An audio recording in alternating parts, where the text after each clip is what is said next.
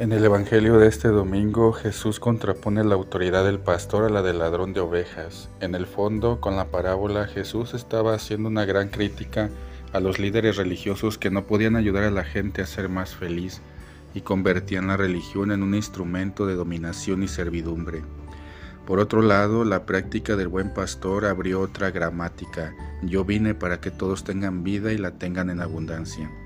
En efecto, Jesús es el buen pastor que conoce a sus ovejas, las llama por su nombre, es decir, vive de la cercanía, las conduce a una vida cada vez mayor hacia afuera, sin apagar la libertad ni la autonomía.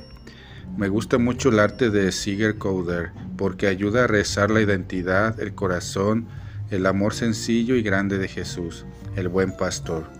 Todo brota del sol, un sol inmenso, una verdadera fuente de la que emana fuerza y luminosidad. El sol invita a la confianza, a abandonarse a él, así como el sol se apodera de todo, parece disolverse en las manos de Jesús, donde la oveja encuentra apoyo y descanso.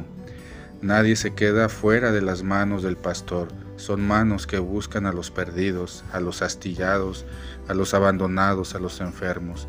Buscan a todas, a todas las ovejas. Son las mismas manos que hicieron milagros, que levantaron a los caídos, que salvaron a Pedro de hundirse, que lavaron los pies. Las manos del pastor son grandes como para decir, todos tienen un lugar aquí.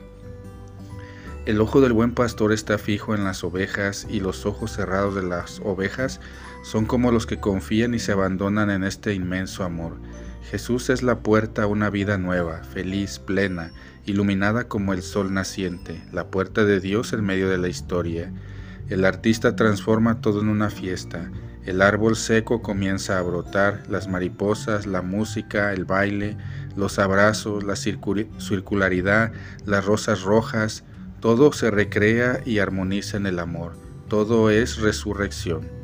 Resuena en el corazón y en la oración lo que un tal Aversio convertido al cristianismo hacia el año 180, escribió en un epitafio, Soy discípulo de un santo pastor que tiene ojos grandes, su mirada alcanza a todos.